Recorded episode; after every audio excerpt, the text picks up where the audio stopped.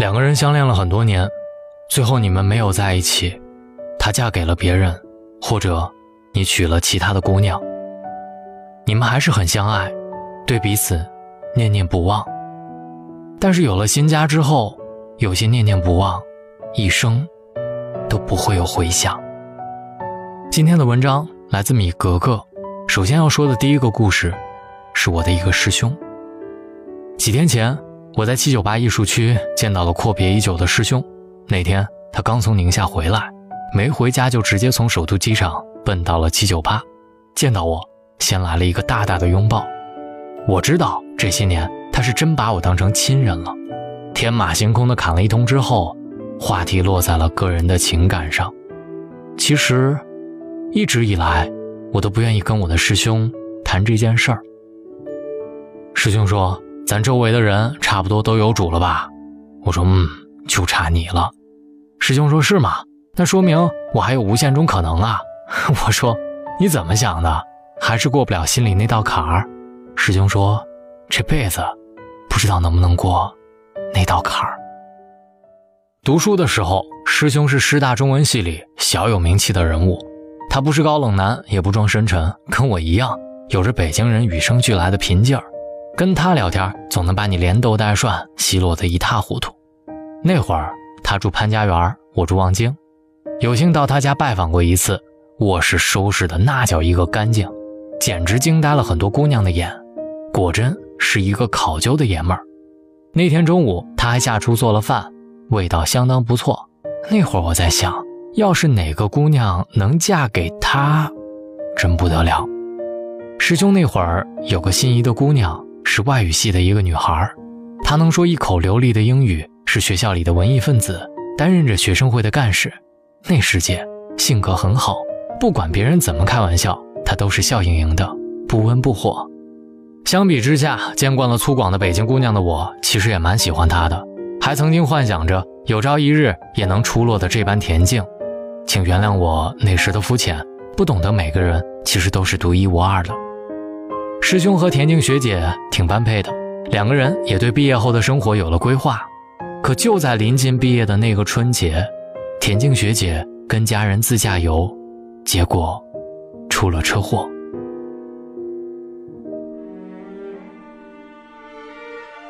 消息还是系主任告诉师兄的，当时学生会的人知道之后都炸锅了。那两个月，我基本上没有在学校见过师兄。他去了田静学姐的老家，送她最后一程。北京原本有很多的工作机会，可是这个城市里，处处都有两个人走过的路，每走一处，都会浮现他的影子。触景伤情，想必就是如此吧。经过家人的介绍，师兄后来去了宁夏，暂时离开了这个伤心的地方。期间，我们一直没有中断联系。我知道有不少女孩子都青睐师兄，他在宁夏工作的时候，想必也有不少追求者。可如今，已经三十出头的师兄，还是孤零零的单着。他说：“我不是不想，是过不了那个坎儿。”这件事情已经过去了整整八年，可是，在他心里，谁也无法跟那个离开人世的田静学姐相提并论。他不止一次的跟我说过，如果他还活着，一定会有大好的前程。他性格那么好，我们也合得来。我不敢保证遇到的人当中有比他更适合我的，也怕辜负了人家。再说一个故事，是我爸身边的一个好朋友李叔，如今结婚十余年了，家里有一个儿子，在南郊经营着一家百余亩的农庄园，在外人看来。这家人的生活很不错，然而无意间和妈妈的一次谈话，却让我知道，原来每个人都有一段隐情。那位李叔二十岁左右的时候谈过一个女朋友，两情相悦，可是那个时候他家里不富裕，女方死活不同意，尤其是人家读了医科学院，后来在区里的中医院当了医生，而李叔可谓是一穷二白。没学历，没稳定工作，没殷实的家境，就这样，两人被我爱你，可是我爸妈不同意，给拆散了。打那个时候开始，李叔就立誓，非得混出个人样来。他开过出租车，办过养殖场，后来又包了百亩地建庄园。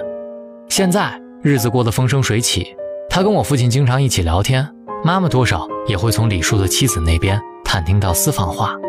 原来李叔对妻子并不怎么好，家里的事儿压根儿不沾手，结婚这么多年也很少跟媳妇儿一起逛街买东西，偶尔去一次也是一百个不耐烦。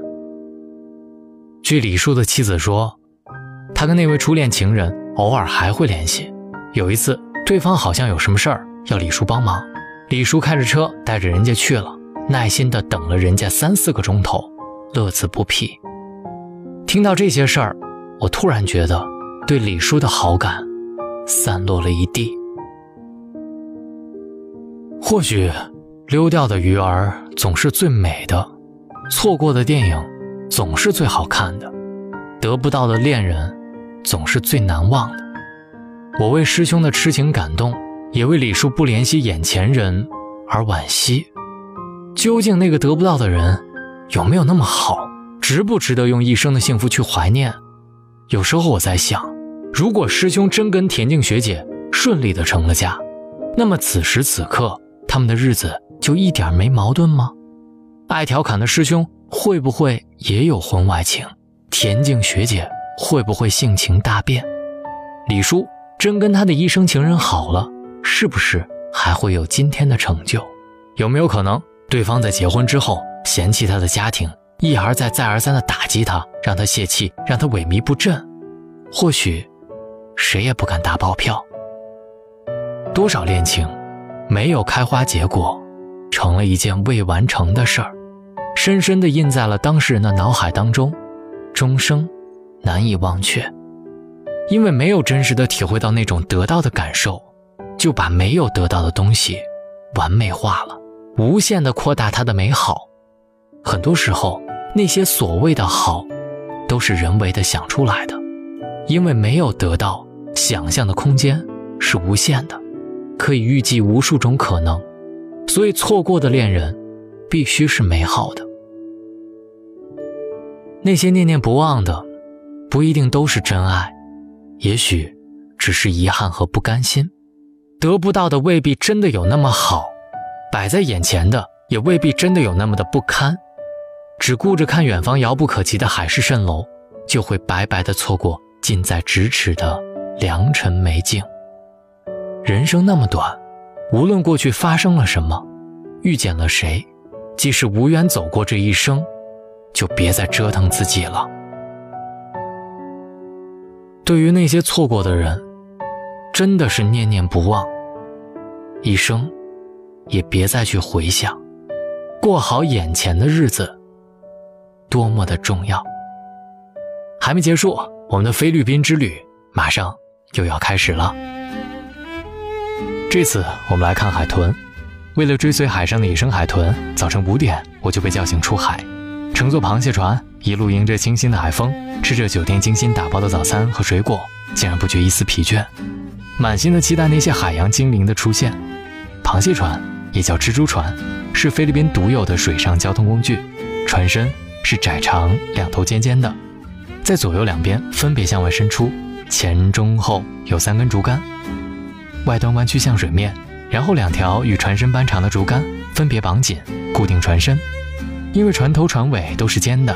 饮水而阻力会很小，所以这种船的发动机马力不需要很大，就可以开得飞快。螃蟹船前往帕米拉坎岛和巴里卡萨岛之间的海洋保护区，这里有丰富的海底野生动物，据说有七种野生鲸鱼和无数的野生海豚。这里是保护区，所以螃蟹船在这里来回的游弋，寻找和追踪野生海豚群。海上的风浪太大了，要在海上找到神秘出没的野生海豚确实不容易。据说他多次带团来到这里追踪野生海豚群，只有一次没有看见海豚的。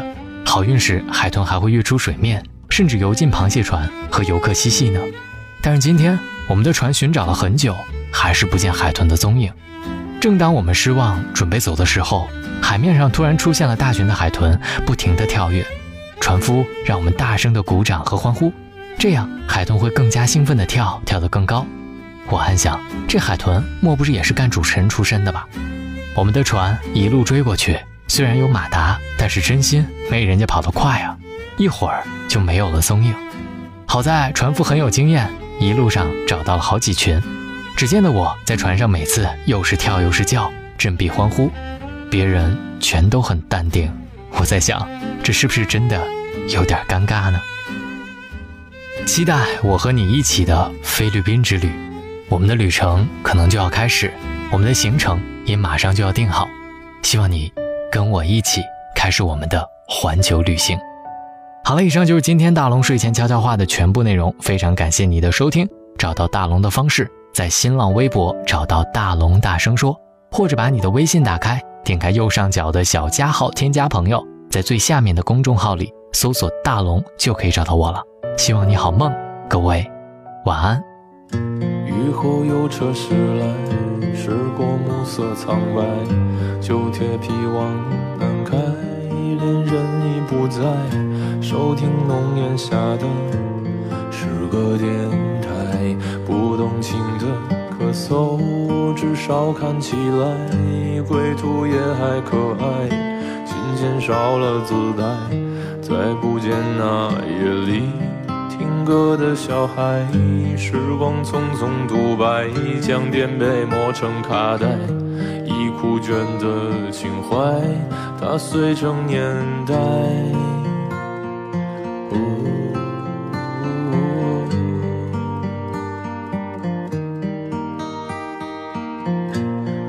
去吧，孤独别醒来。你渴望的离开，只是无处停摆。就歌唱吧，眼睛眯起来。而热泪的崩坏，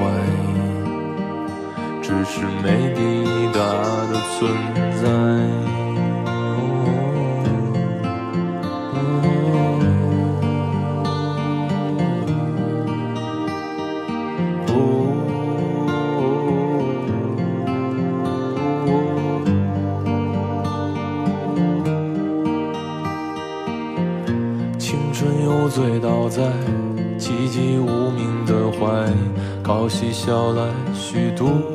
聚散的慷慨，辗转却去不到对的站台。如果漂泊是成长必经的路牌，你迷信岁月中那贫瘠的未来，像遗憾季节里。未结果的爱，弄脏了每一页诗，吻最疼痛的告白。而风声吹到这儿，已不需要释怀，就老去吧，孤独别醒来。你渴望的离开，只是无处停摆，就歌唱吧。眼睛眯起来，而热泪的只是没抵达的存在。